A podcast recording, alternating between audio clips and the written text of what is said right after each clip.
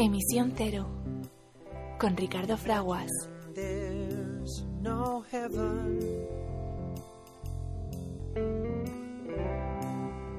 It's easy.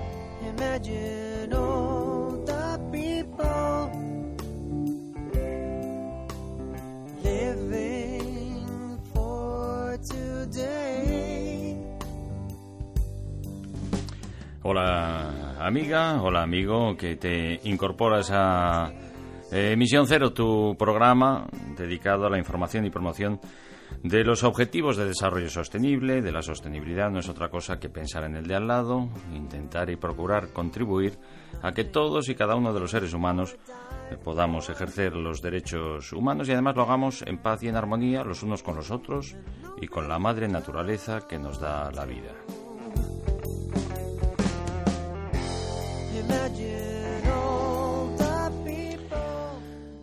Conectamos eh, o intentamos conectar eh, con eh, Irlanda, con Dublín, para poder dar la bienvenida y saludar a nuestro querido amigo, asesor de nuestro programa en cuestiones de investigación, desarrollo, innovación y mucho más, doctor ingeniero naval Jesús Valle. Jesús, ¿nos escuchas? Perfectamente, Ricardo. Aquí estamos, bueno, pues, pues pasando una temporadita aquí de trabajo.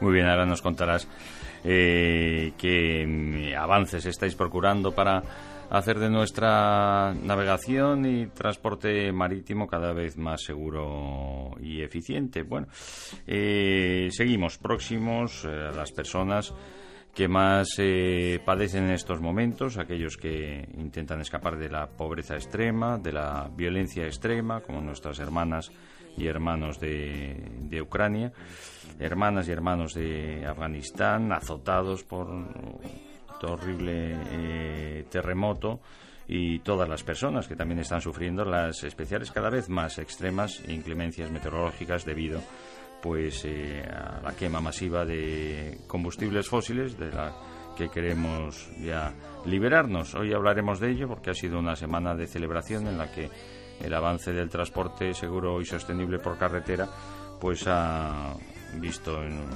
con el exponente máximo de las exhibiciones y de las eh, competiciones de los vehículos eléctricos, pues una demostración de que podemos hacer un poco mejor las cosas, ¿no? Has estado ahí también, Jesús, ¿no? Que no paras de aquí para allá, ahora estás en Irlanda, antes en el circuito del Jarama de, Madrid, eh, participando de estas eh, exhibiciones, Jesús.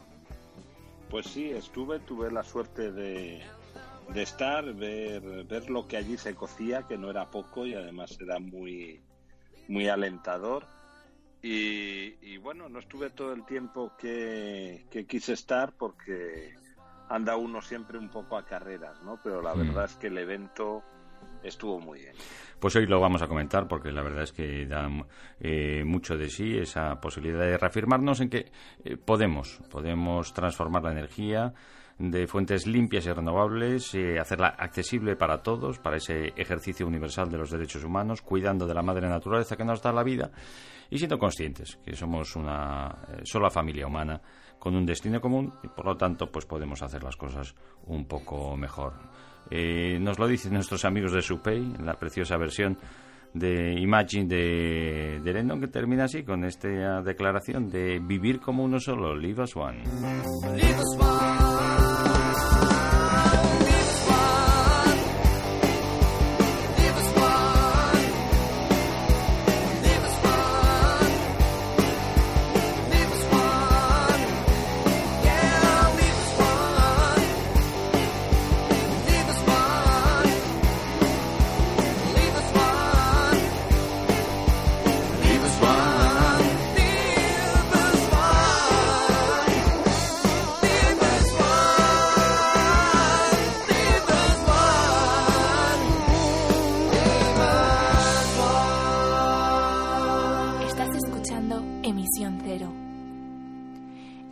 que impulsa el cambio positivo, con Ricardo Fraguas.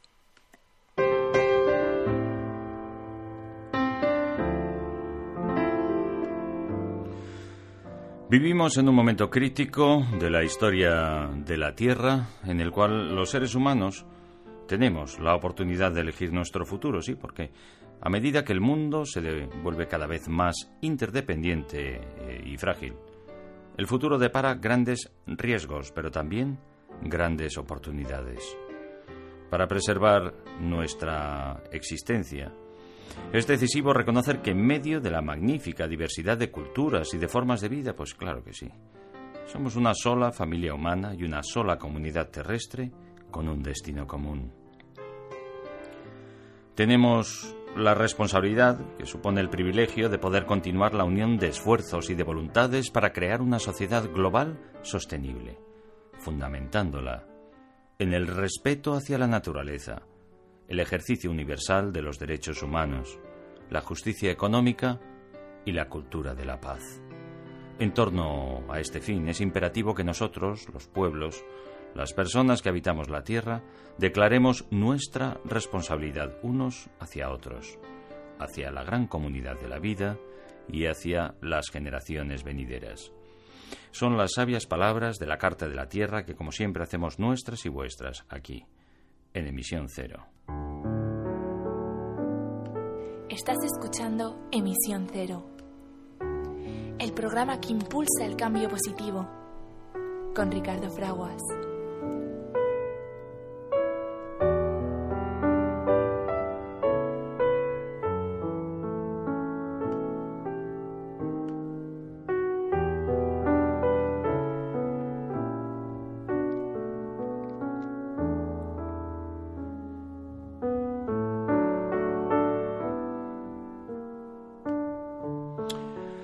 Hola amiga, hola amigo que te unes a Emisión Cero, eh, tu programa dedicado a la información y promoción de lo que denominamos objetivos de desarrollo sostenible. Eh, son eh, pues esos objetivos que nos hemos fijado como absolutamente primordiales y, de emergencia que pasa por especialmente en primera instancia por cuidar al de al lado.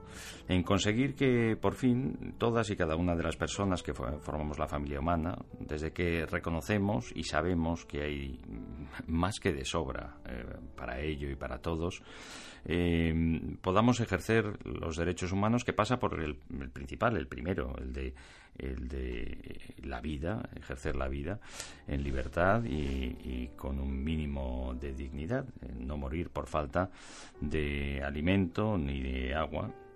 Y poder em, em, pues eh, tener acceso eh, a la educación, acceso a la atención sanitaria, a una vivienda digna, a un trabajo libre de explotación, a elegir el lugar de nuestra residencia, a velar y a contribuir em, al desarrollo normativo para vivir eh, en armonía, protegidos y en seguridad los unos con los otros y en paz. A, movernos y a, expresarnos eh, eh, en libertad, eh, a, poder contribuir y enriquecernos con la vida cultural también. En fin, em, estas cuestiones que en muchos territorios pues hemos conseguido que prácticamente la mayoría lo hagan y desde luego defenderlo a ultranza para que así sea, pero que todavía quedan eh, pues muchos millones, no algunas personas, sino muchos millones de personas de nuestra familia humana, de los casi 8.000 millones que somos, pues que todavía no es así, a pesar de que todos, absolutamente todos, a través de nuestros máximos representantes, Em, pues eh, hemos reconocido y nos hemos comprometido a, que así sea, ¿no? a que todos podamos ejercer estos derechos humanos que sabemos que continúan violándose pues en, territorios aparentemente tan avanzados como, como el propio europeo. Y el otro objetivo fundamental de estos objetivos de desarrollo sostenible, queremos hacer ese pleno antes del año 2030, podía haber sido antes, podemos hacerlo, tenemos los recursos sobrados para ello, es una cuestión simplemente de voluntades y específicamente, además, y es así, y hay que decirlo porque hay que achacarles a ellos, como dicen y nos lo dicen los jóvenes, eh, los que más responsabilidad tienen son los, las propietarias y propietarios de los grandes capitales y los máximos representantes de, de, todas las personas en, los diferentes territorios y los gestores de los grandes grupos eh, empresariales, pues sí, eh, sí, la verdad es que es vuestra principal responsabilidad, puesto que vuestras decisiones y actuaciones eh, influyen en que esto sea posible, influyen en, la gran mayoría y en que podamos conseguir estos objetivos de, desarrollo sostenible. Bueno, el, resto de las responsabilidades de todos y cada uno de nosotros, sobre todo los que podemos eh, elegir eh, de alguna manera o un poco qué hacer con nuestras vidas cada día. Aquellos que intentan escapar de la pobreza extrema y sobrevivir un día más, pues no se les puede pedir mucho más. Aquellos que escapan de la violencia extrema horrible y como la que eh, estamos, parece eh, que, bueno, pues siempre nos sorprendemos todos los días, a pesar de, de lo bien que, que, estamos y miramos un poco atrás de donde venimos todos, pues que, estemos viendo cómo masacran a, a, personas en el propio territorio europeo y que muchas poderosas y muchos poderosos pues eh, mm, hacen que hacen que hacen pero miran para otro lado cuando es cuestión de tomar eh, decisiones eh, que realmente pues aceleren realmente el salvar las vidas que queremos todos como es por ejemplo pues cerrar el grifo de los combustibles fósiles que conseguimos que, continuamos eh, comprando y por lo tanto subvencionando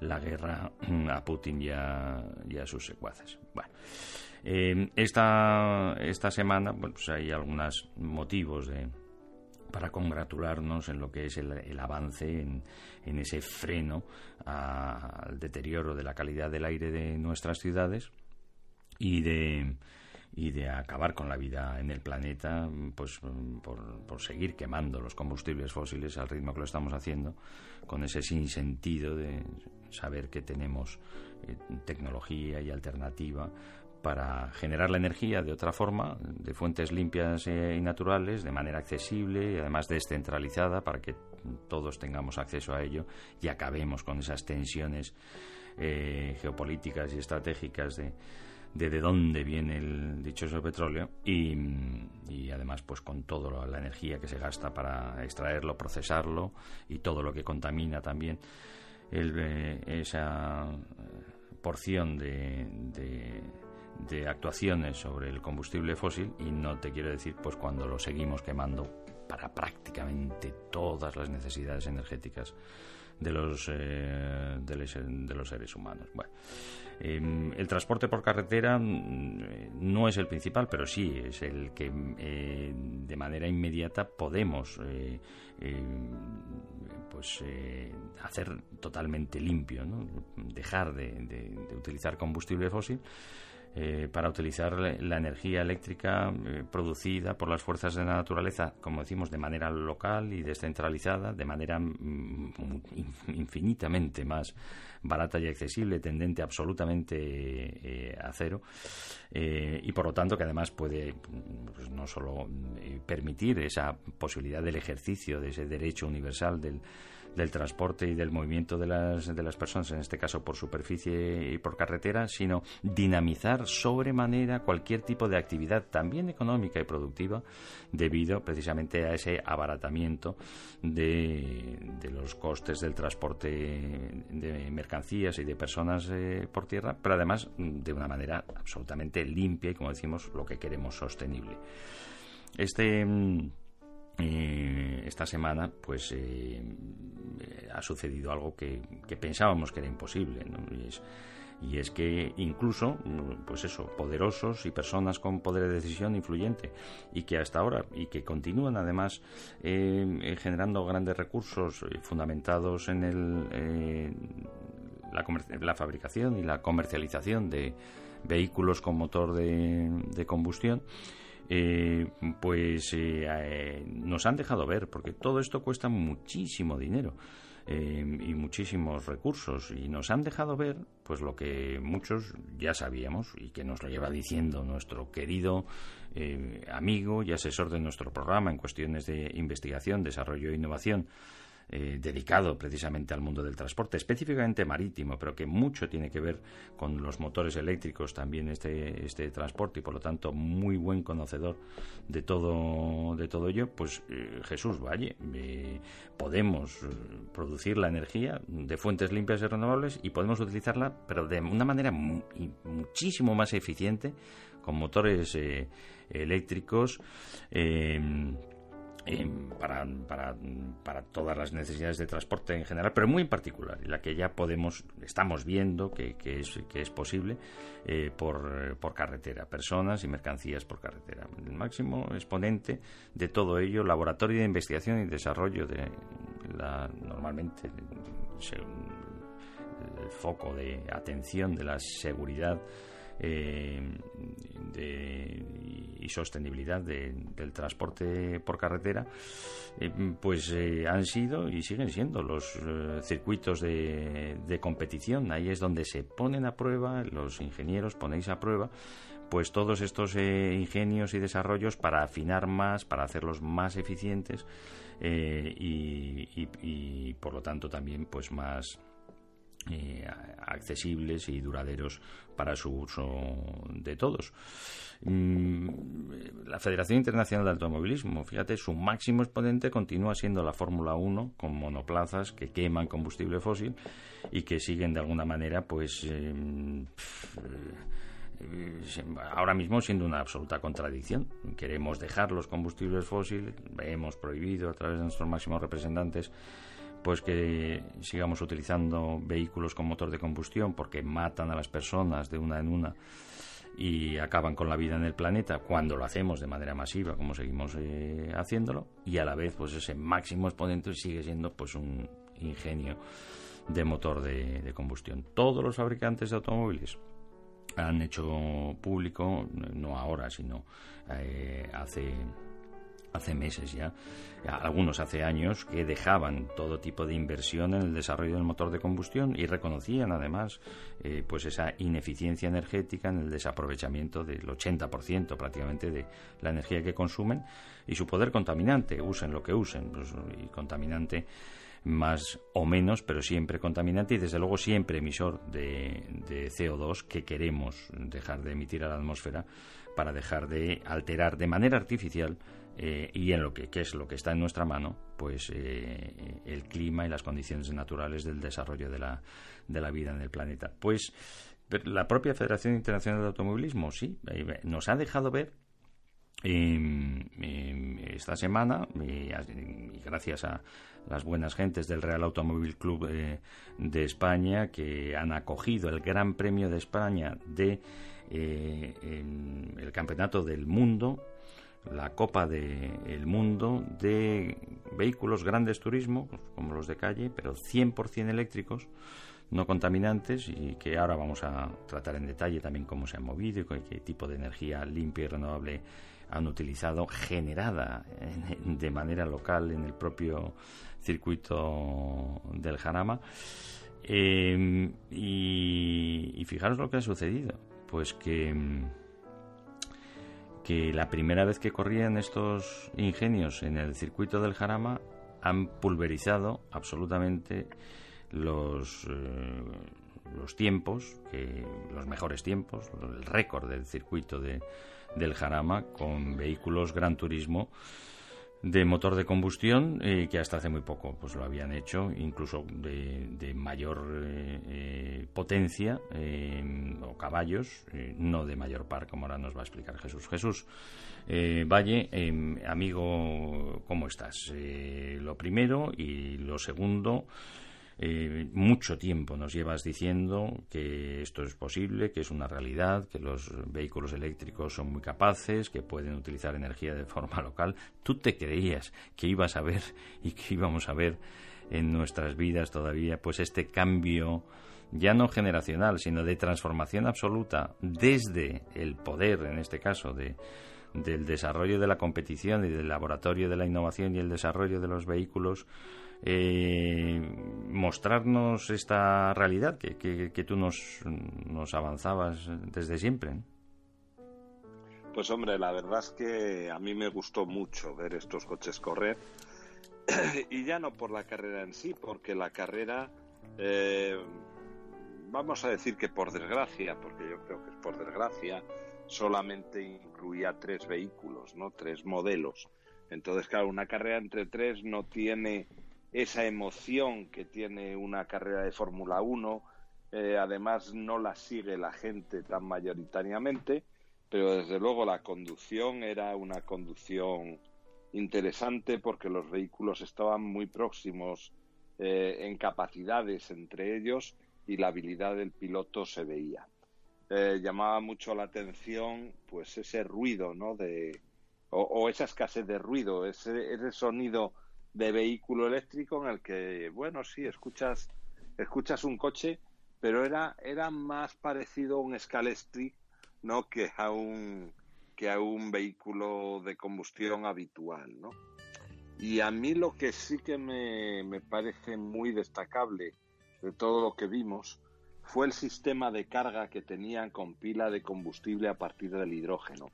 Me parece que es, que es algo a tener en cuenta. En alguna ocasión hemos comentado que el hidrógeno, más que una, un, combustible para utilizar dentro, dentro de nuestro vehículo y transportar hidrógeno, eh, es un vector de energía, ¿no? que muchas muchos estudios y muchas tesis doctorales están analizando la gran capacidad de almacenaje de energía que tiene el hidrógeno, que se puede transportar de unos continentes a otros y de unos países a otros utilizando pues, eh, pues barcos o, o, grandes sistemas. ¿no? El problema del hidrógeno para ser utilizado directamente es que en contacto con el oxígeno pues pues es peligroso, es peligroso. El hidrógeno. Es explosivo. Eh, es explosivo. Todos hemos tenido, yo creo que todos los que alguna vez hemos trabajado en algún tema relacionado con equipos submarinos, hemos tenido alguna, alguna situación desagradable eh, producida por el hidrógeno generado por las baterías sobrecargadas, ¿no?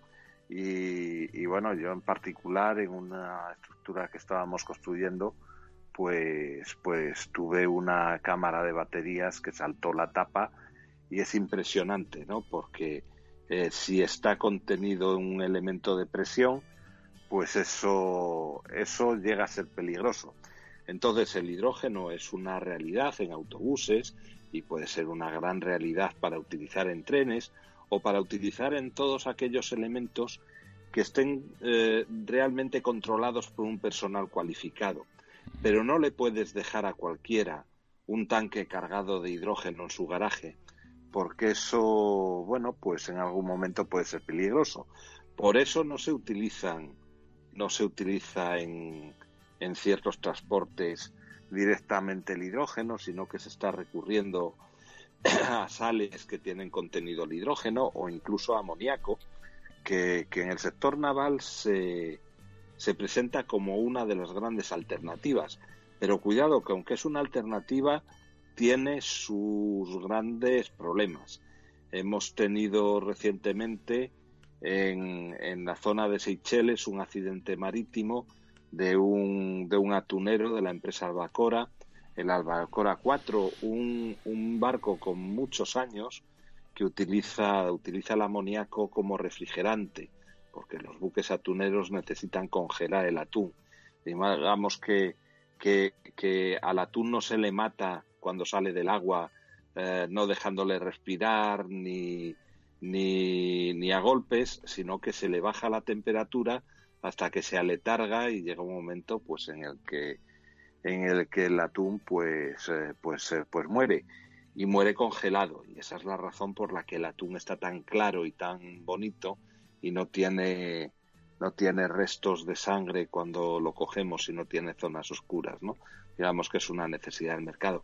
Pero hemos visto un accidente producido por el uso, por, por una pérdida de amoníaco, porque el amoníaco es muy corrosivo y tiene también problemas. Es decir, no, no, no tenemos todavía una alternativa que sea, que sea perfecta y estamos, bueno, pues, eh, pues utilizando lo mejor de lo que disponemos aunque no sea todavía óptimo. Eh, Jesús Valle, la, bueno, la utilización del hidrógeno no tiene que ser eh, necesariamente, como dices, la única, sino una, una de las alternativas y una de, las posibilidades que podemos además afinar ¿no? para eh, sus diferentes funcionalidades. Lo que parece que, estamos todos de acuerdo es que la posibilidad de generar la energía eh, que necesitamos para todo, eh, incluido el, transporte, eh, de forma limpia y renovable de las fuerzas de la naturaleza, principalmente, hay otras, pero principalmente de la radiación solar y del movimiento del viento, también de las diferencias de temperatura en el subsuelo, como la, geotermia, pero principalmente mm, eólica y, fotovoltaica, pues es, una, es una realidad ¿no? y que realmente parece lo más razonable por todos los consiglos, incluso atendiendo también a la propia seguridad nacional. Es decir, que todos los territorios, todas las comunidades tengan la capacidad de producir la energía que necesitan sin tener dependencias externas e imposiciones normalmente o abusos como, como vemos que todos los días se están eh, eh, están sucediendo relacionados con la provisión de los propios eh, combustibles fósiles. El hidrógeno nos da esa posibilidad no necesario decir no ya lo único que vamos a utilizar es el hidrógeno para producir electricidad no el hidrógeno cuando además y con el coste energético, te voy a pedir que nos lo expliques, porque claro, producir hidrógeno es una cosa muy cara. Hay amigo, pero si tenemos energía barata o a coste cero porque tenemos lo que llamamos excedentes de las, de las energías renovables. Para poner un ejemplo, sucede todas las semanas en, el territorio de, España como en tantos otros sitios. Pero en España tenemos ya una potencia instalada de generación eólica y fotovoltaica muy importante. Y la eólica, pues cuando está soplando el viento por las noches, por ejemplo, y, baja la demanda de energía, nuestra red eléctrica, lamentablemente, nadie hasta ahora había pensado en acumular energía, porque éramos pues lo de donde veníamos, de no pensar mucho las cosas y en este caso, pues solo de consumir y no de almacenar, porque no producíamos además energía específicamente limpia hasta estos eh, últimos años. Bueno, pues eh, eh, claro, baja la demanda y ahora mismo estamos tirando la energía mm, o dejando de producirla porque si no rompemos, reventamos la red. Hay, amigo, y si empezamos a acumularla en forma, por ejemplo, de hidrógeno, como bien dices, eh, claro, el hidrógeno es muy caro, muy costoso de producir, pero claro, si nos sale cero, eh, a cero coste la energía, la electricidad, que necesitamos para producir ese hidrógeno y luego ese hidrógeno, que quede claro y también te pido por favor que nos lo expliques, no lo vamos a usar para quemarlo. Cuando hablamos de pila de combustible, pues no suena. Yo desde luego me imagino algo que está quemando el hidrógeno. No, es mediante reacciones químicas limpias también y sin emisiones contaminantes producir electricidad. A ver si nos nos, nos aclaras un poco esto y, y, por favor te pido si, que me digas si, si es así, ¿no? Si, si es, realmente pues es un grandísimo avance en el que sí estamos de acuerdo, esa producción renovable de energía de manera descentralizada, pero el hidrógeno sí, pero no para todo, ¿no?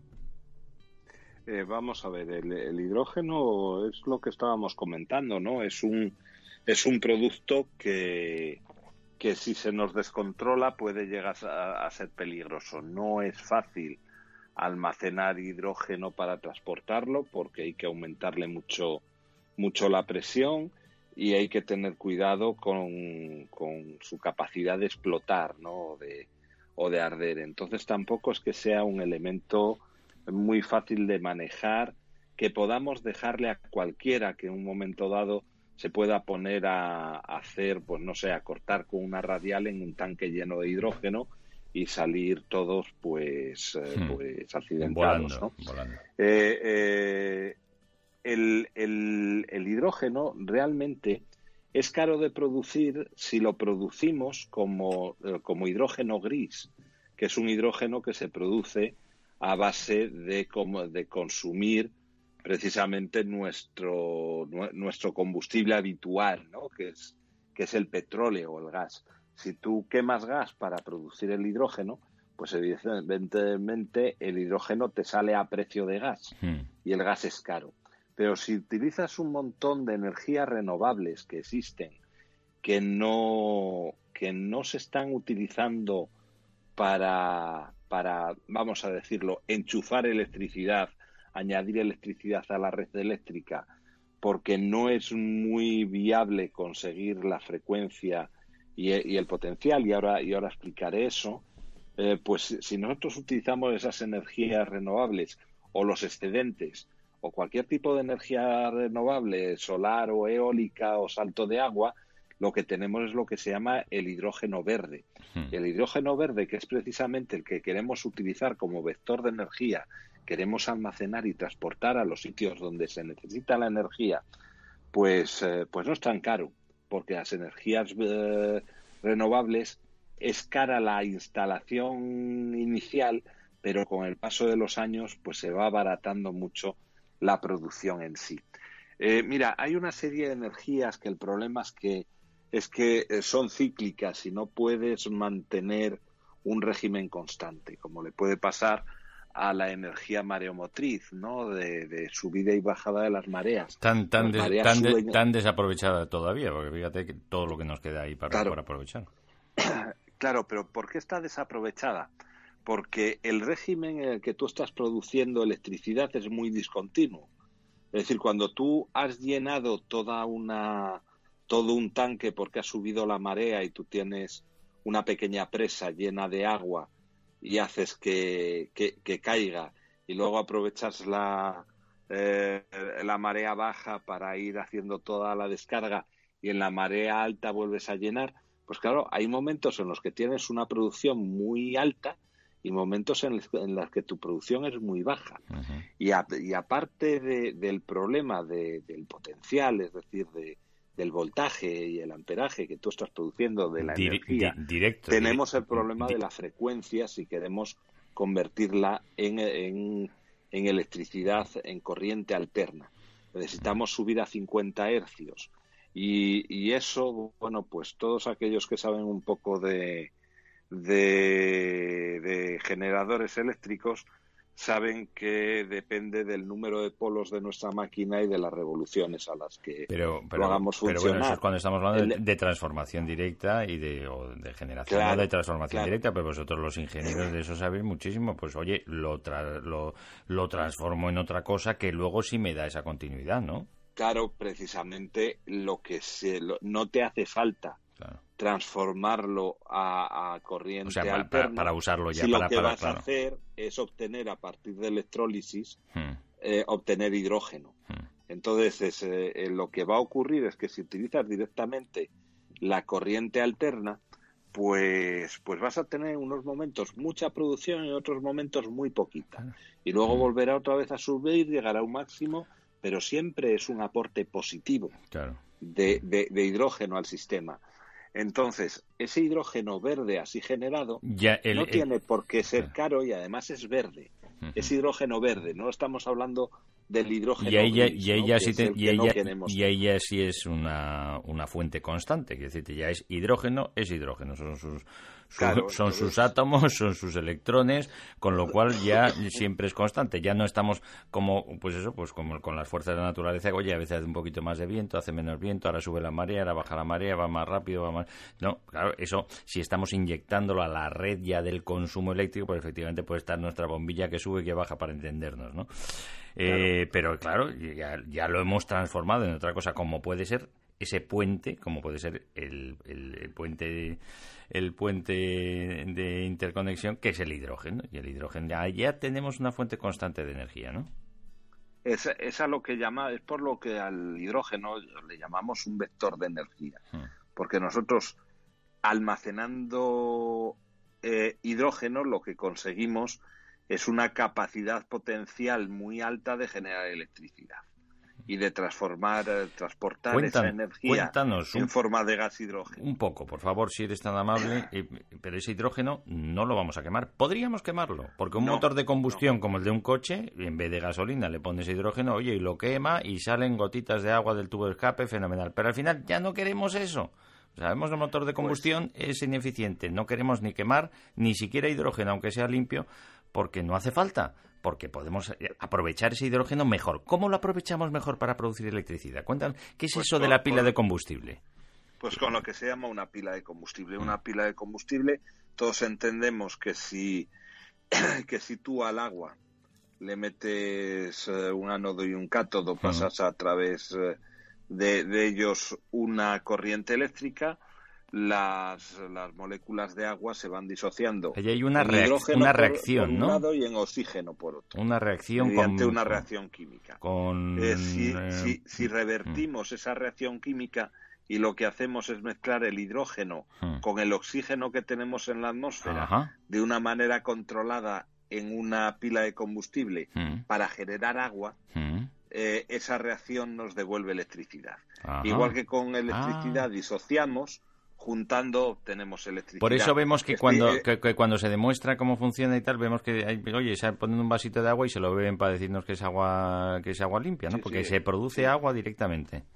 Sí, es, es- agua destilada, no se debería beber de manera continua porque no tiene ningún tipo de De- nutrientes claro. ni sales. ¿no? Este es tonta, Pero es agua te la tonta. puedes beber, no pasa nada, no, no es, Es agua tonta. Este, este, Es estos, agua estos días hemos visto eh, en, en el circuito Madrid de eh, Jarama como eh, Hyundai eh, está promoviendo pues una bueno uno de- un desarrollo de, de- este sistema en, forma de pila de combustible para darnos cuenta que con el tamaño prácticamente de lo que ahora vemos pues los generadores diésel que hay de generadores de combustible fósil para generar energía eléctrica y se utilizan para la construcción para los espectáculos en zonas donde no hay red eléctrica también en, en- en- casos de, de- de necesidad y de, y de emergencia.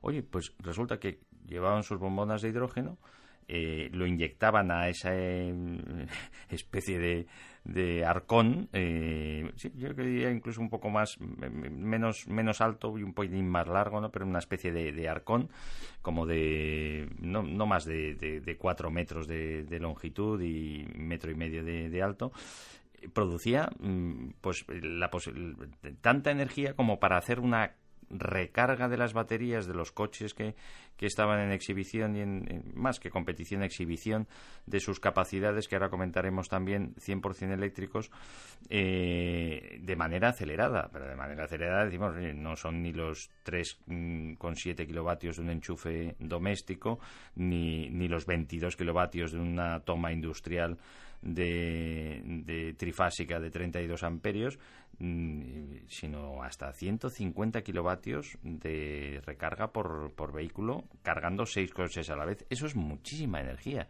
Esto de la pila de combustible, Jesús, eh, es un invento bárbaro. ¿no? O si podemos producir hidrógeno de manera limpia y barata, eh, transportarlo además de manera segura para producir electricidad, que no es ya decir que, oye, vamos a meterlo dentro de los coches para o dentro de los camiones para produ- no, no, no, no, no hace no, no es no es no es necesario llevar grandes cantidades de hidrógeno para, para dentro de los propios vehículos, lo que hacemos es generar la energía in situ y de manera descentralizada con este tipo de, de, de ingenios. He oído que tenía mm, platino, ¿no? O que era necesario, es uno de los reactivos o de los... No sé cómo, cómo Sí, lo bueno, llamáis, ¿no? hace, hace igual que tú para la electrólisis necesitas un ánodo y un Sí. cátodo, bueno, pues para generar una pila de combustible necesitas, no es tan fácil como Ah. coger el hidrógeno y decirle combínate con el oxígeno, eso no lo hace de, de manera natural, no hay que forzarlo. Pero, Pero- genera pero muchísima bueno, energía. o sea, una cosa tan pequeña, para, para hacernos una idea, un, un, un generador de, de, de, pues eso, de, de- de industrial o de, gran tamaño, pues para, la- como decimos, para la construcción o lo que se utilizan para los espectáculos, no, no- no produce tanta tanta energía. Bueno, ya no hablamos del ruido que, del ruido que hace y eso que ha mejorado mucho en, No. en, en, en- en contaminación acústica, ni lo, ni lo que contaminan al quemar el combustible, ni lo que cuestan también, ¿no? Ahora el precio del combustible. Pero genera menos, ¿no, Sí. Jesús?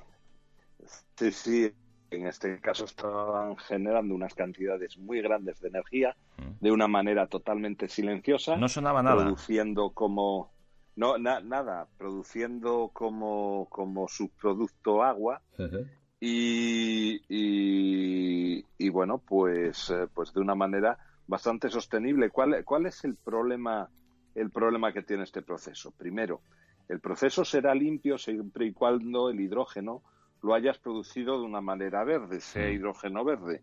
Si tú ahí el hidrógeno que estás metiendo lo has producido a base de quemar gas, pues evidentemente por mucho que estés de manera, ver- de de manera verde lo podemos producir porque nos sobra energía, mm, porque no- Claro, claro, lamentablemente claro, lament- pero- esa es la forma de acumular, un- será una de las formas de acumularlo, porque lamentablemente estamos tirando energía limpia y que podíamos, fíjate, también se la podíamos dar a Sí, quien sí. la necesita, pues la estamos tirando porque no tenemos, no hemos aprendido, no hemos querido hacerlo de otra manera. O sea que barata va a ser. Bueno, yo, yo, yo aquí no estaba entrando Mm. en si lo podemos hacer o no, que Mm, evidentemente en el futuro yo eh, tengo la plena confianza de que en un futuro no muy lejano todo el hidrógeno Mm. que, que consumamos sea verde. La realidad es que al día de hoy el hidrógeno verde es muy poca cantidad comparado con el hidrógeno gris y el Mm. hidrógeno azul que estamos utilizando. Mm. Con lo cual, bueno, pues. eh, y se catalogan así dependiendo de, eh, eh, de lo contaminante que sea el proceso con el que lo estás generando, ¿no? Mm. Pero si tú fueses capaz de, de- de- de tener ya los sistemas y haber convencido a todo el mundo de que el, el hidrógeno que hay que generar es hidrógeno verde y además no tiene que ser caro y nos va a permitir utilizar excedentes y utilizar eh, y utilizar elementos energéticos o sistemas energéticos que ahora mismo no estamos desechando porque no podemos generar una corriente alterna eh, que podamos enchufar a la red eléctrica para su transporte, pues, eh, pues ese sistema es un sistema muy bueno. Mm. Genera grandes cantidades, su, su producto el agua solo tiene un pequeño defecto, un pequeño detalle. Mm. Y es que si te fijaste, eh, al lado de los de los de esas macropilas de combustible que estaban generando esa cantidad de energía con una buena cantidad de hidrógeno, que teníamos un bombero eh, con 40 grados que teníamos en Madrid, vestido hasta arriba con ropa ignífuga y su, y su casco, igual que vemos en las competiciones de, De de vehículos Y en los aeropuertos. eh, de, de- de combustión, ¿no? Y en los aeropuertos, porque por es que vamos sentados encima de cosas que explotan, ¿eh? Los coches, Claro. las- las- las- los aviones, el, eh, Claro. hasta los barcos pero también. pero pero pero la enseñanza de esta de este aparato eh, a mí me quedó muy clara y es y es yo eh, yo corro un riesgo de- dejando que un que un particular que no no tiene esas capacidades de apagar el fuego de controlar las Mm. las posibles explosiones que, que existan y que a lo mejor sin tener mucho conocimiento se pone se pone a, a- a modificar cosas y realmente está poniéndose en riesgo a sí mismo y, a- Mm. y a- y al vecindario. Pero sin embargo sí puedes tener eh, eh, centrales que produzcan esa, esa gran cantidad de, de electricidad a partir de hidrógeno verde, eso sí, con una infraestructura de contraincendios y, y- y- y un control eh, de calidad y muy exhaustivo En este- de lo que estás haciendo. En este caso, en el, en el circuito del Jarama, en el Gran Premio de España, de esta Copa del Mundo de turismos eh, 100% eléctricos, vehículos preparados eh, eh, con apariencia de calle, diríamos, porque realmente están preparados para correr en circuito. Corrían eh, las escuderías de Hyundai, Alfa Romeo, Ferraris y Cupra del grupo eh, SEAT, eh, Volkswagen, eh, Audi, pues como siempre, mm, como siempre se hace, porque la verdad es que eh, es así, las medidas de seguridad son lo fundamental y lo primero. Primero la seguridad de, de las personas, aunque estemos haciendo una, una exhibición para demostrar que tenemos ya la posibilidad y hemos desarrollado tecnologías que nos permiten ir a mejor y avanzar en la movilidad segura y sostenible, libre de emisiones contaminantes, produciendo la energía de manera mm, descentralizada, de manera local, como, como se vio en el circuito del Jarama y en este caso utilizando eh, hidrógeno de, producido con excedentes de, energías eh, limpias y renovables eh, pero claro, pues, lo has explicado francamente bien. es, un, es también es un, elemento combustible y en este caso que explota en el contacto con el aire. Y estaban los bomberos de la Comunidad de Madrid en todo eh, momento, habiendo estudiado perfectamente todo el tema, eh, saber además las zonas de, de, y las distancias necesarias para que en el caso de que pudiera suceder algo que, que, estaba todo controlado, pero siempre nunca se sabe, pues puede eh, suceder pues que nadie eh, sufriera ningún daño de ningún tipo. Y veías además a los bomberos mm, equipados con los equipos de, de, máxima seguridad que se utilizan también, pues incluso en, cataclismos eh, nucleares con esos equipos que van eh, absolutamente herméticos, incluso refrigerados por dentro. Claro, estábamos casi a 50 grados, al, 52 grados al sol, concretamente con estas eh, temperaturas tan elevadas en, en, Madrid y que ha sufrido ya toda, toda Europa, eh, pues eh, no podía ser de otra manera, si no se derretían los propios bomberos. Iban, lo viste con el, termómetro midiendo en todo momento las temperaturas también. Por otra parte estaban los tus compañeros o colegas ingenieros de, concretamente de Magelec, que es el fabricante del propulsor que comparten las tres escuderías, el propulsor eléctrico, porque y, y nos tuvimos la oportunidad de hablar con ellos ellos nos comentaban que, que nunca, en motor eléctrico, pues, pues eh, trabaja regímenes de, temperatura, pues, eh,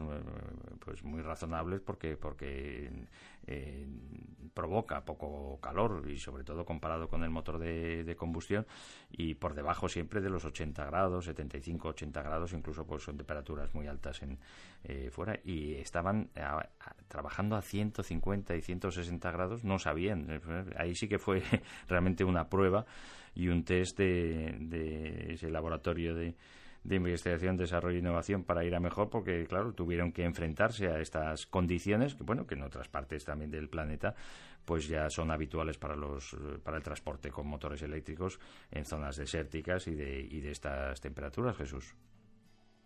Eh, así es, la verdad es que el aparato para los que somos técnicos era a mí me gustó mucho esa mm. pila de combustible. Es más, fíjate, yo me acordé mucho de un invitado que tuvimos recientemente en el, en el programa que fue fue Robert, ¿no? Que vino a explicarnos que estaban rodando una película eh, prescindiendo de todos aquellos Roberto Valentín, sí, generadores, la, película de, cine, un largo Roberto Valentín que que, que, que, que, vino a explicarnos eso, ¿no? Que ellos eh, querían que, su producción de películas fuese sostenible y entonces como estaban rodando en zonas eh, en zonas habitadas, en zonas de ciudad, lo que hacían era no no ponían generadores que consumiesen eh, combustibles mm. fósiles, gasolina, que meten un ruido atroz, calientan muchísimo la atmósfera, son muy poco eficientes y al final cada kilovatio que produces te sale carísimo. Hmm. Sino que ellos lo que hacían era que utilizaban directamente la conexión eléctrica de las, de las casas hmm. y eso les salía muchísimo más más barato, totalmente silencioso, muchísimo más oh, sostenible. para los del equipo, para los de equipo de sonido, hmm. para la gente de uno puede pensar, eh, uno puede pensar, bueno, claro es que Roberto Valentín eso lo podía hacer porque estaba rodando en Vallecas. ¿Qué pasa?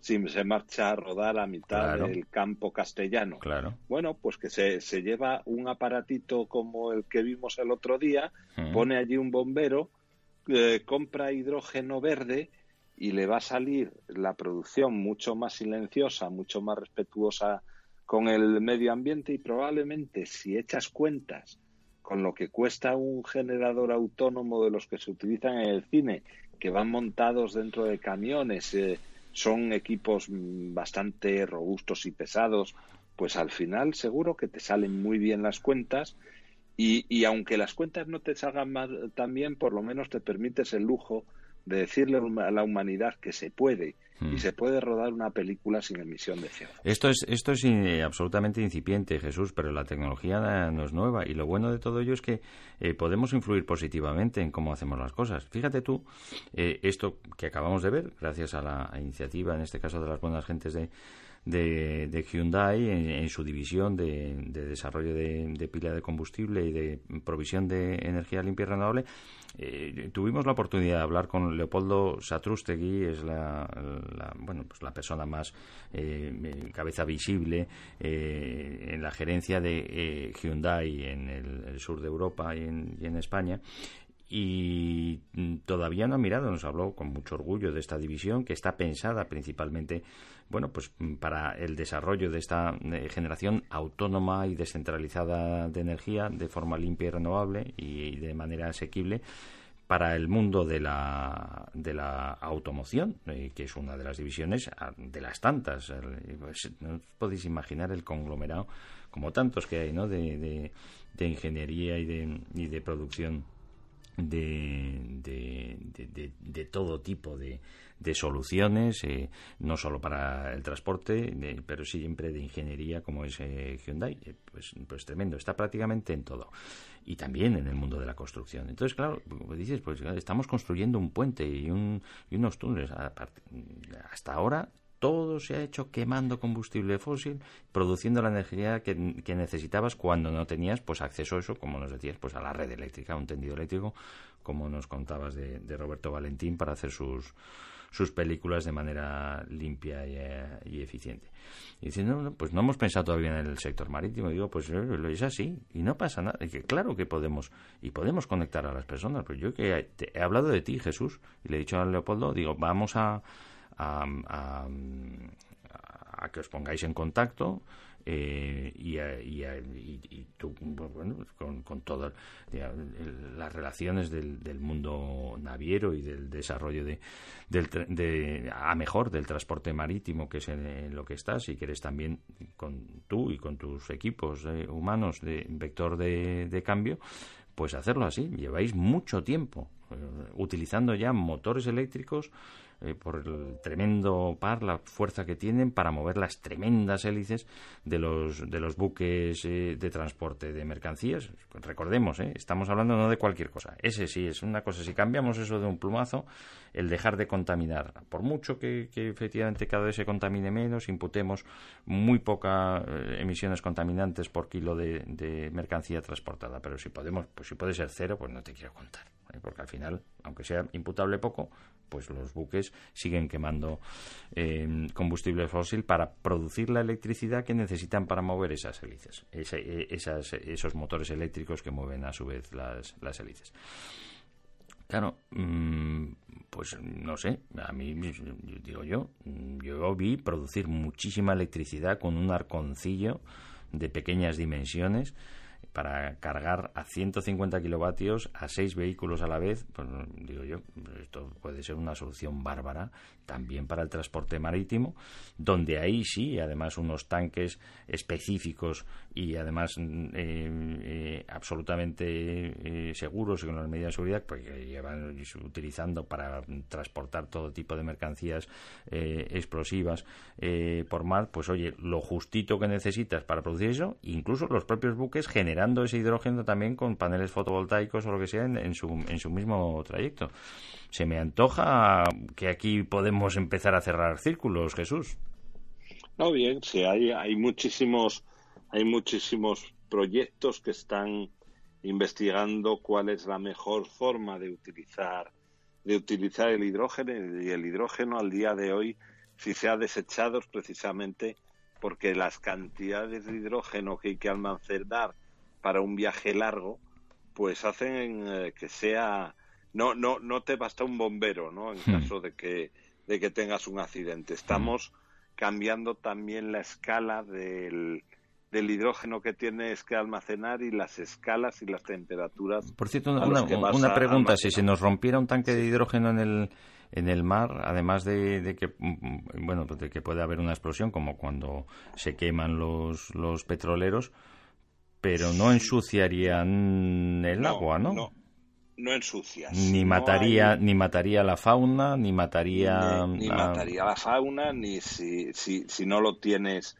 en un tanque a presión y se produce un estallido. O sea, si, va, si se suelta, o sea, si se pierde, hay una fuga y uh, se va yendo lo que teníamos para ir para nuestra pila de combustible o lo que sea, no, no es. Eh, no destroza nuestras costas, nuestros mares, mata las aves, no, etcétera. No, no, no, no, no, no, no. Y, y, si no hay una chispa tampoco arde, bueno, ¿eh? pues tampoco eso, se produce, pues no se, se mala, produce una combustión, ¿no?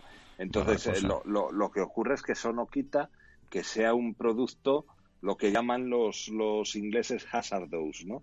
Que Sí. con, con riesgos. ¿no? Con riesgos, sí, sí, bueno, pues, pero con riesgos es todo lo que transportáis en barco también, de, Ah, sí, de- de líquidos claro. de estos que usamos para todas las necesidades de, de- producciones industriales y propio hasta el propio amoníaco que nos contabas, ¿no? Pero, pero, pero es lo que, lo que os cuento todos los días. Nitrógeno, el nitrógeno sí es más, más- también tiene lo suyo, ¿no? El, el, bueno, es que el nitrógeno con el oxígeno al final cuando se No se gustan mucho, ¿no? No se gustan no mucho. sé, bueno, eh, precisamente porque se gustan mucho acaba pasando lo que pasa, ¿no? Eh, que saltan chispas, pero, pero, pero, pero, pero bueno, el, el problema, el problema que tenemos en todo, en todo este sistema es, es Mm. lo que, lo que cuento siempre que tengo ocasión, ¿no? Que al día de hoy el hidrógeno es el gran vector de energía que tenemos y hasta el momento nuestros vectores de energía era, era, era transportar petróleo y a partir de ahora nuestro, nuestro, nuestro sistema para transportar energía, grandes cantidades de energía de un sitio a otro, tendrá que ir convirtiéndose en transportar hidrógeno verde. Mm. El día que consigamos eh, dejar de transportar grandes petroleros para, para transportar grandes gaseros cargados de hidrógeno, estaremos, eh, estaremos transportando unas cantidades mucho más grandes, probablemente, de energía en el mismo volumen y estaremos haciéndolo de una manera que pone menos en riesgo nuestro Mm. medio ambiente y, eh, y- pero eso sí claro siempre hay que hay que seguir unas pautas de seguridad y de control que sé que soy muy pesado con esto Mm, que no le puedes pedir al ciudadano de a pie. Tú, sido- tú no puedes pedir que todas las personas eh, que van a utilizar un vehículo sepan perfectamente todos los riesgos y sean Hmm. especialistas en el, en el manejo del hidrógeno. Pero sí puedes pedir que lo sea el señor que genera el cargador de, de electricidad a partir generada a partir de, de hidrógeno verde en, en- en un cierto lugar Hmm. y sí le puedes que pedir que lo sea el señor que está, está manejando las válvulas de carga y descarga de un, de un barco en una terminal Hmm. de un puerto. Claro. Igual que al día de hoy le estás pidiendo una formación al señor que utiliza los manifolds, los, los, lo- las válvulas de carga y descarga de, de- de combustibles fósiles, ¿no? Pues, pues lo mismo, pero hay que, hay que entender que el hidrógeno mm, no está libre de, no, no está libre de riesgos, ¿no? Y aquí se nos abre, se nos abre un, un montón de posibilidades y tenemos que, tenemos que explotarlo eh, todos muy bien. Y aquella gente que dice, bueno, es que me voy a quedar sin el negocio, yo resulta que tengo Hmm. una gasolinera y de qué voy a vivir. Pues mire, puede usted vivir de explotar una, una célula de combustible que aporte grandes cantidades de energía a partir del hidrógeno para la carga rápida de vehículos eléctricos, por poner un ejemplo. Lo, lo que sí que ocurre es que el mundo está cambiando. Bueno, Yo antes- te antes decir, me o, o- encontré- o a- aprovechar me- también en, ese, en esa estación de servicio para los diferentes servicios que puedes dar, también de, de, de atención al público y de habituallamiento de, de los enseres que puedas necesitar y todo lo que quieras, pero también de electricidad, efectivamente. Oye, produciendo la electricidad ahí mismo, con, oye, con, con, con tu generador eólico y tus paneles fotovoltaicos, porque eso sí, sí está claro. El hidrógeno no necesariamente es la panacea, sí es una forma de acumular esa energía de que estamos produciendo pues en, en todos los sitios. Y, ahí, y esos son modelos de negocio, transformar la energía, dar servicio a la gente de lo que estás haciendo, si es que te gusta ese negociado y si no, pues hombre, está bien empezar a dedicarse a otra cosa que no haga daño a los demás, aunque no hayamos sido muy conscientes de ello, ¿no? No hay por qué reproducir modelos establecidos. Perdona, Jesús. Claro. No, no, y, y, y, y es mucho más eficiente eh, la gestión de la energía a través del hidrógeno Mm. que la gestión de la energía a través de los combustibles fósiles que estábamos haciendo tradicionalmente. Eh, te contaba antes que Mm. cuando venía al hotel me encontré con un coche de la, del ayuntamiento de Dublín, eh, un coche eléctrico, evidentemente, de- de- del propio ayuntamiento, y el, el cartel que exhibía, traducido, dice, eh, el cambio cli- climático ya se ha producido. ¿Cuándo se va a producir nuestro cambio? Mm, mm. Y, y, me, y me gustó mucho, ¿no? Porque Mm. es una forma de decir, oiga, mire, que es que esto es, es, es, es aquí y ahora. No va a ser en, en otro continente y dentro de dos siglos. Hombre, No, pues, no, el cambio se está produciendo. Igual, que- igual que se produjo la revolución industrial y la, gente Mm.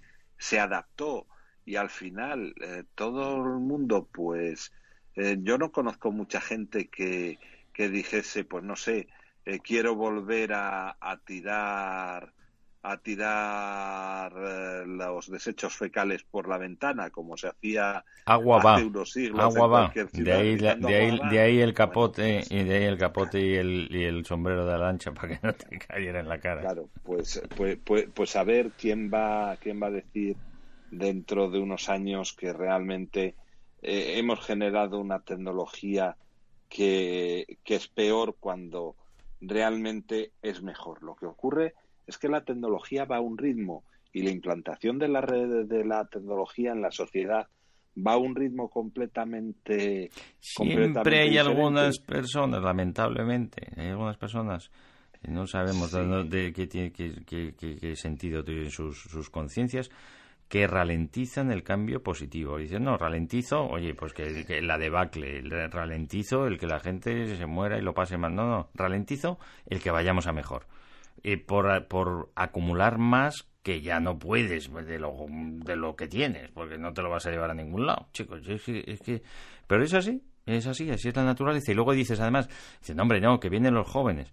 Pero bueno, si ya no son los del siglo pasado, el señor del, del, del, del puro con el sombrero de copa, ricachón, eh, fundamentado en sus riquezas, fundamentando sus riquezas en, en, la- en la esclavitud de la gente. que- Bueno, no, no, son, son- y vuelve otra generación, y venga otra generación. Pues siempre hay gente que, que se dedica a eso, a ralentizar el cambio, ¿no? Fíjate que lo que nos pasó con el, con el tabaco, siempre lo comentamos también, ¿no? Mira, los, las organizaciones y los sistemas, eh, siempre una de las virtudes que se ve en Hmm. cualquier empresa es que sean, que sean resilientes. Es decir, que cuando, cuando existe un cambio, la, la empresa lo asuma como algo bueno y lo implemente. Mm. Y la sociedad es muy poco resiliente. La Y, sociedad y adaptativa, es muy ¿no? reluctante, ¿no? Mm. Que se llama muy reluctante a los cambios. Y, y, y entonces cuando quieres cambiar cambiar algo en vez de, a- de adaptarse al cambio porque es bueno lo que se empieza es a buscar excusas. O hasta Y- liderarlo, y o hasta liderarlo. y, y- y, claro y buscando excusas la verdad es que los seres humanos somos geniales ¿eh? en eso somos eh, realmente buenos y, buscamos excusas para evitar hacer cosas aún a sabiendas que tenemos que hacerlas y que son y que es bueno que las hagamos pero la excusa nos viene siempre siempre muy bien no hay muchos sistemas que no admiten ese cambio y, y- y esta sociedad o se o se empieza a adaptar o vamos a ir muy mal Mm. y la adaptación eh, donde muchos ven un peligro o un riesgo y mucha gente dice no es que como no es completo como solo puedo tengo capacidad para cambiar un porcentaje pequeño yo o todo o nada no Mm. mire usted hay que hay que empezar pasito a pasito Mm. E ir lentamente desarrollando desarrollando hasta el- hasta que lo que hoy es una excepción pase a ser la regla Mm. porque es bueno y donde muchas veces eh, algunos ven peligros, pues el buen negociante y la persona un poco más más espabilada lo que ve son oportunidades y hay grandes oportunidades de negocio. La, bueno, también, y es, eh, así son las cosas, pues hay eh, personas que per- prefieren ir a, eh, a remolque o cuando ya te obliguen, ¿no? Esa, esa ley, ese marco regulatorio que, que te obliga a hacer una cosa y ya no hay más remedio, ¿no? O, te dejan de decir lo que tienes que hacer y te dicen que hagas otra cosa y lo haces, pero no por eso va a verte, si es que tienes la oportunidad de hacerlo, claro, eh, pararte a pensar y decir, oye, pues puedo influir positivamente con mis decisiones y voy a decidir hacer esto o hacer lo otro. No, no hago lo que me manden. Bueno, pues, eh, pues eh, así, así sucede, pero no en todas las circunstancias. Y como decimos, estamos de enhorabuena. Eh, las buenas gentes del Real Automóvil Club de, España han dedicado sus esfuerzos y sus recursos a acoger las exhibiciones, gracias también al apoyo de las ciudadanas y ciudadanos de directamente de la Comunidad de Madrid que han asumido eh, esta responsabilidad, demostrar que es posible eh, eh, utilizar la energía limpia y renovable, producida de fuentes limpias y renovables, y, transformarla de manera descentralizada y de manera local para, en este caso, movernos de forma segura, y sostenible. Es a lo que se dedica desde hace más de 100 años el Real Automóvil Club de, de, España y en el circuito Madrid-Jarama pues eh, nos ha mostrado que así se, ha llamado Next Generation eh, Festival y dentro de ello pues estaban las exhibiciones de estos Gran Turismo 100% eléctrico, como decía, una pena todavía, dices una pena, bueno, una gran alegría también, nos decías Jesús, pero que bueno, que todavía hay, eh, se han sumado algunas marcas, pero algunas marcas en este caso personas que están detrás de esas marcas que han tomado la decisión de enseñarnos algo. Yo no quiero que nos despidamos hoy, Jesús, y te voy a pedir comentarios. Sé que nos estamos extendiendo un poquito más y que te estamos eh, pues robando tiempo de sueño. Ya nos, nos puedes disculpar, pero yo quiero que, que, bueno, que si es posible que lo comentes también. No ha sucedido cualquier cosa eh, y, y, supone un verdadero hito en la transformación positiva y en el cambio positivo eh, en el que estamos. Fíjate que en España tenemos de los pocos países del mundo que tiene un ministerio, es decir, dedicando recursos públicos, grandes recursos públicos eh, de dinero y, humanos eh, a la transformación que llamamos ecológica, que fundamentalmente es energética. Es como producimos la energía para dejarnos de hacer daños a nosotros y, al entorno que nos da la vida y además dinamizar la posibilidad de, eh, que el acceso al bienestar pues sea cada vez mm, para, más personas. ¿no?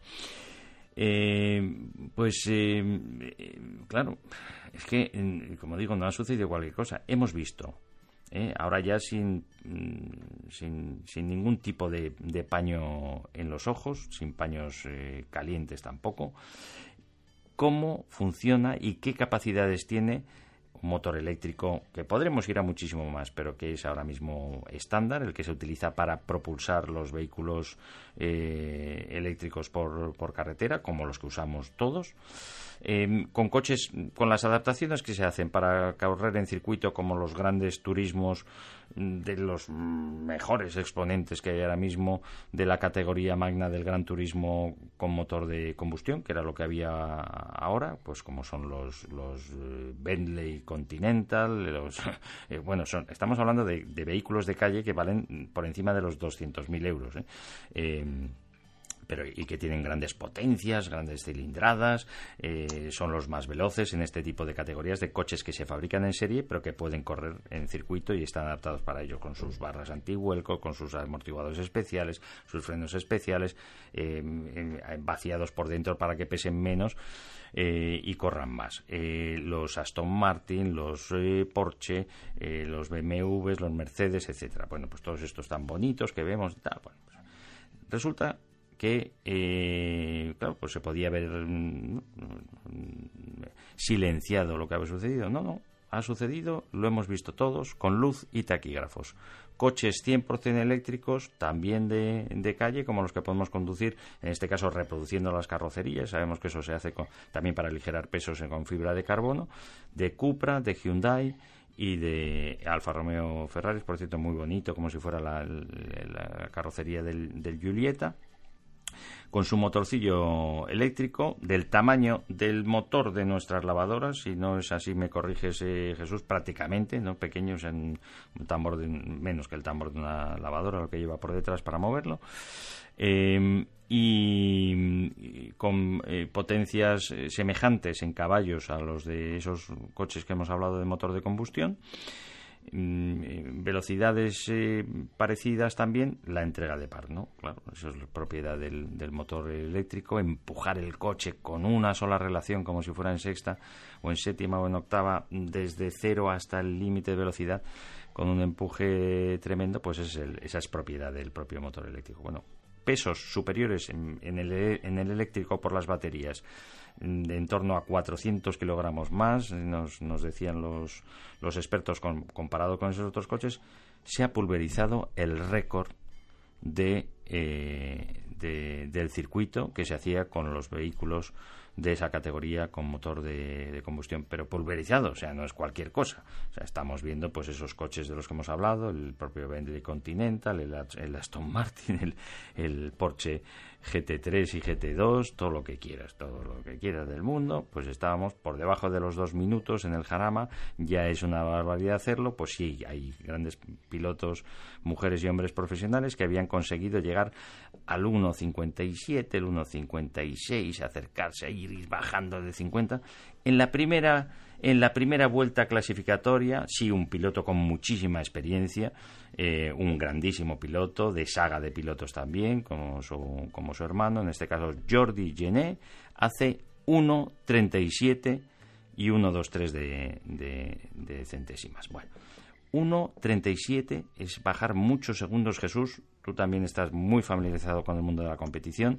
Esto no es cualquier cosa, es como decir, pues un saltador salta 6 metros y llega a otro y salta y salta de repente de 6 metros se nos pone en 10 metros de, longitud o en 11 metros de longitud. Esto es una barbaridad, Jesús. Esto es, mm, y además, como decimos, desde la oficialidad de la propia Federación Internacional de Automovilismo, Federación de automovilismo de, de, España y la, y la de Madrid, pues mostrar esta realidad. Coche eléctrico, mayor peso, incluso capacidades del motor eléctrico reparto de pesos de las baterías, permite pasos por curvas de, ensueño, al mando y al volante, claro, de, de, un, de un gran piloto como es Jordi Gené. El resto de, los, de sus compañeros estuvieron cercanos, pero no llegaron a ese 1.37, se quedaron en los 30 y 37 todavía un poco más y la gran mayoría ya en el 1.38. Aún así, todos muy por debajo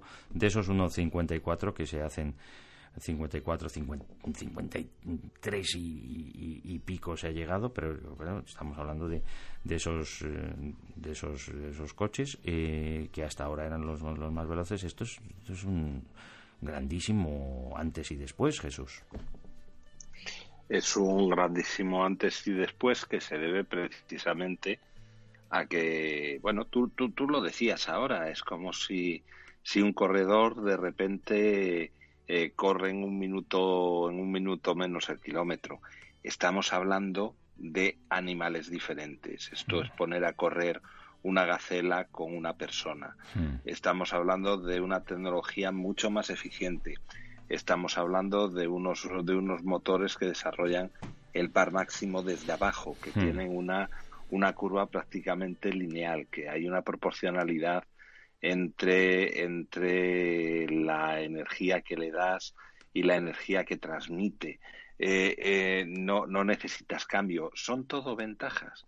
Y todas estas cosas acumuladas eh, poquito a poquito y paso a paso hacen que bueno que los, los récords anteriores se queden en nada. Los vehículos eléctricos además tienen una disposición en la que la batería, que es el elemento que realmente pesa, va abajo, con lo cual le da una estabilidad fantástica al, al vehículo, es dificilísimo volcar transversalmente un vehículo eléctrico, ¿no?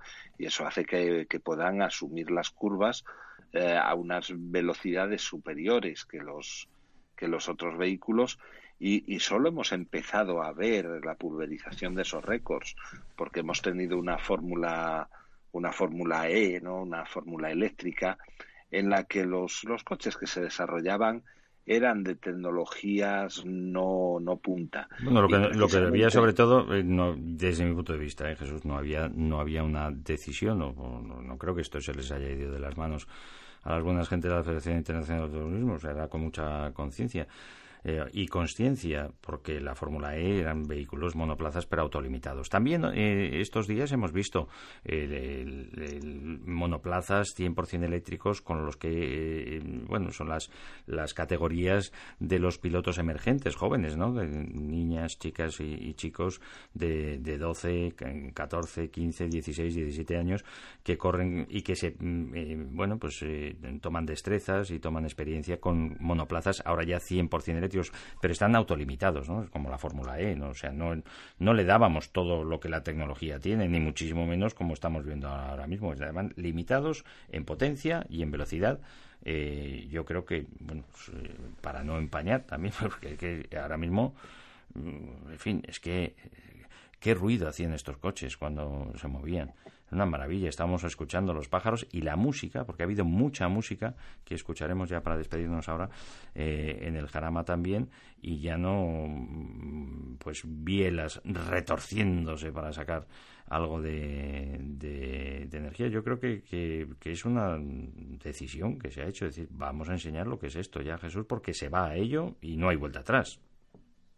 No, no, no, no, no hay vuelta atrás y, y lo que tú decías es que es que el ruido era un silbido más Mm. que más que un ruido.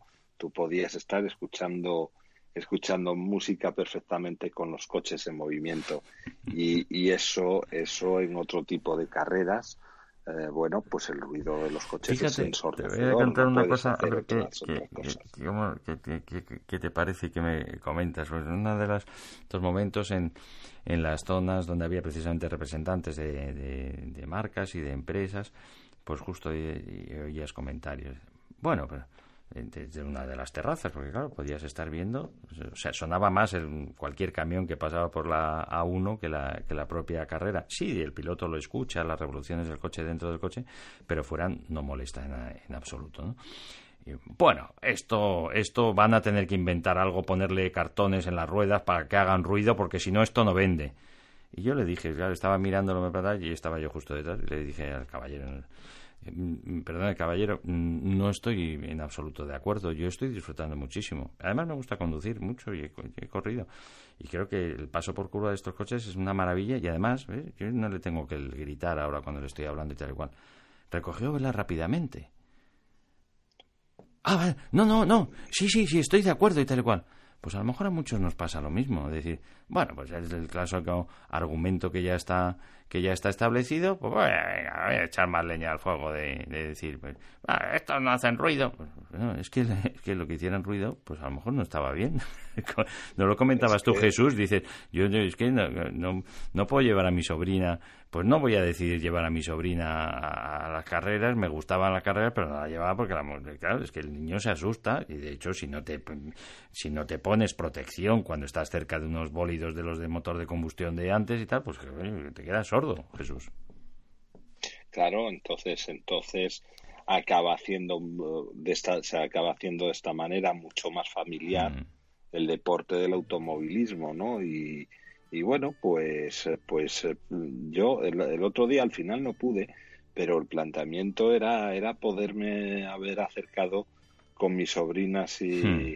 A, a- a ver los coches, ¿no? No iba a poder estar mucho tiempo porque ya enseguida se hubiesen cansado, ¿no? Hmm. No tienen esa esa capacidad ¿no? de que tenemos las personas mayores, pero eso no se me hubiese ocurrido jamás con una carrera de Fórmula 3000 o una carrera de camiones, ¿no? Mm. ¿Por qué? Porque, porque tengo que respetar también los pobres tímpanos de mis sobrinas, ¿no? No puedo destrozar un tímpano de, de, de, de alguien tan joven, ¿no? Pues esto es solo el, el comienzo, el- en, el circuito eh, Madrid-Jarama, pues eh, eh, se acoge, lógicamente, se da la bienvenida a todo el mundo, todos podemos considerar que es nuestro lugar, pero ahora además es el punto de encuentro eh, familiar para el conocimiento de estas tecnologías, para el disfrute también eh, de la movilidad segura y sostenible, pero también de la, de la competición y de la velocidad y de mejorar nuestras destrezas de conducción. Menuda escuela de,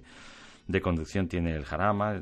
Claro, eh, pues eh, a veces, y, sucede mucho, lo que no sabemos, pues es como si no existiera. Pues tenemos un centro que es estupendo, ahora ya, también, em, cada vez más próximo, pero ahora eh, eh, establecida esa colaboración con todas las ciudadanas y ciudadanos de la, de la Comunidad de Madrid con su propio emblema, con lo cual lo sentimos todavía más nuestro y es un sitio para ir y para y para disfrutar eh, en general y muy en concreto pues de todo lo que tiene que ver con la movilidad segura y sostenible, entrenar también, disfrutar de, todo ello. Eh, si nos gusta además correr, pues es el sitio, los espacios públicos, nuestras calles y carreteras son para desplazarnos en armonía y seguros, dentro de los límites establecidos por seguridad pero a correr se puede ir al jarama y además es que es accesible para todos y no es una cosa que te no, no me puedo permitir, es que te cuesta como ir al cine y te pegas tus vueltas con toda la seguridad posible. Además, deseamos que sea, porque ya están disponibles en el propio circuito, con vehículos 100% eléctricos eh, eh, no contaminantes. En este Next Generation Festival, que ya va a ser pues de manera permanente eh, ese eh, reclamo de, en lo que estamos, ¿no? pues es un festival continuo hacia la generación renovable de energía y la movilidad sostenible, pues la música ha sido eh, fundamental. ha habido música en el circuito que se podía disfrutar continuamente mientras circulaban los propios los propios coches y ha habido también concierto de nuestros eh, amigos de los colibríes, de Hummingbirds, eh, música con mucha alma, música music soul, eh, preciosa americana. vamos a poner un pequeño fragmentito para despedirnos, si te parece, Jesús. Tú escuchaste a los Hummingbirds, ¿no? ¿Te gustaron? bueno, suenan fantástico. además música de esa que conocemos todos y muy bien interpretada. Sí, sí, y lo hicieron en un lugar, un, punto de, encuentro del circuito del Jarama, como decimos siempre abierto a todas y a todos, pero todos los días, aunque no haya competición. Es un sitio de una gastronomía estupenda también y unos menús pues por debajo de los 15 euros, donde puedes estar, aparcas el coche sin ningún problema, te das un paseo, estiras las piernas por allí preferiblemente que van bajadas las temperaturas, pues muchísimo mejor, ¿verdad? Más agradable por las noches, eh, enseguida también, y ya lo ha habido en otras temporadas, esperemos que en esta también. Seguimos a través de la página web de jarama.org pues las diferentes actividades, cine de verano, cine de verano, autocine si quieres con el coche o si no con total. Y, y está la Gulf Store. Fíjate que es una petrolera que hace Ricardo Fraguas hablando de una petrolera. Bueno, pues porque hay mucha gente de bien también en todos los negociados y, bueno, es la energía que hemos o la fuente de energía que hemos eh, utilizado y seguimos utilizando todavía, pero son empresas que se están eh, transformando en, la, en lo que saben hacer, la gestión de la energía y ahora de fuentes limpias y renovables también. Eh, las, las personas que, que, que utilizan la, la, la, verdad es seductora, el seductor diseño de, de, de, de Gulf, de los logos de, Luf, de Gulf y que siempre pues muy vinculada a la velocidad y al motor. ¿Te acuerdas, Jesús, verdad? Con, desde las 24 horas de Le Mans eh, eh, y esos eh, Porsche de, las colas con el color azul cielo y el, y el naranja, pues que eran los, los colores de, de Gulf también, muy seductor, ¿verdad? Muy, muy atractivo. Pues hay un rincón que es la, la Gulf Store con eh, todos los el merchandising y todos los eh, detalles de, relacionados con el mundo motor y también de, de, textiles y de ropa para deportiva eh, y casual para para llevar, pues tiene una zona de, de, conciertos y de espectáculos también. Ahí, ahí han tocado los, los Hummingbirds y esperamos volver a este sitio con Borja, que lo, que lo lidera también y fíjate que, eh, claro, eh, dices, pues oh, se dedican de verdad a transformar energía. No, no, están desarrollando ingenios 100% eléctricos para el uso y el disfrute de todos bicicletas eléctricas, eh, patinetes eléctricos, se meten con los coches ahora también, con las motocicletas, eh, hasta tablas de, de surf, que no sé si las has visto, que te puedes ir con tu tabla de, de surf surfeando, ya sin olas también por los embalses y por los ríos, propulsados con energía eléctrica producida de fuentes renovables. ¿Llegaste a ver la, la tabla? No tuviste tiempo, ¿no? Sí, sí, sí. ¿Ah, sí, sí? Ah, ¿la vi- viste? vi las tablas. Ah, qué la. Es que, es que eh, el aprovechamiento que, que tenían de lo que es un contenedor eh, es fantástico, ¿no? Mm. Pues la Gulf Store Spain, la verdad es que mm, lo mejor es pasarse por allí, pero puedes verlo en gulfstore.es y verás qué cosas más bonitas tienes pues para tener un, un detalle con tus amigos. ¿Y por qué digo eso? Hombre, ya está haciendo publicidad, Ricardo, toda la del mundo, ya lo veis. Lo estoy haciendo porque eh, es un verdadero amor de gente eh, en ese eh, exponente o máximo exponente que está al pie del cañón continuamente, Borja Puche, que tenemos el privilegio de haber conocido durante estos días. Hemos en- encontrado gente fantástica también, Bianca, eh, que es un pedazo de, de artista, de, de, de mezcla de, de- de músicas que hace y que lleva muchos años haciéndolo. Seguro muchos la, la conocéis, a Bianca DJ.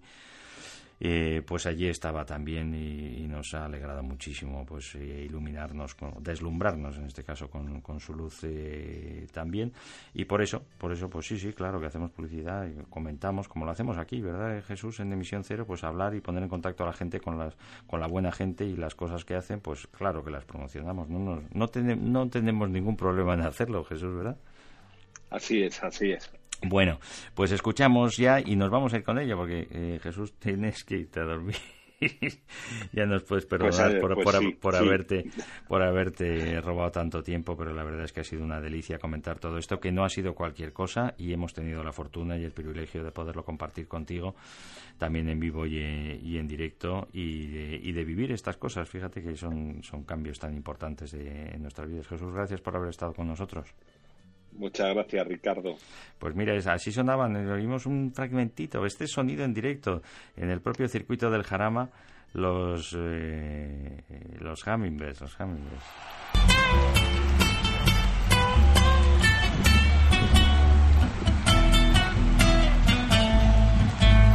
So darling, darling, stay by me.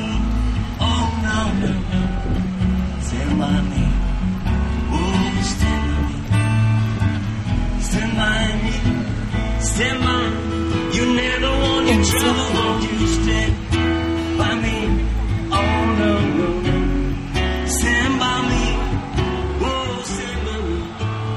Emisión Cero con Ricardo Fraguas.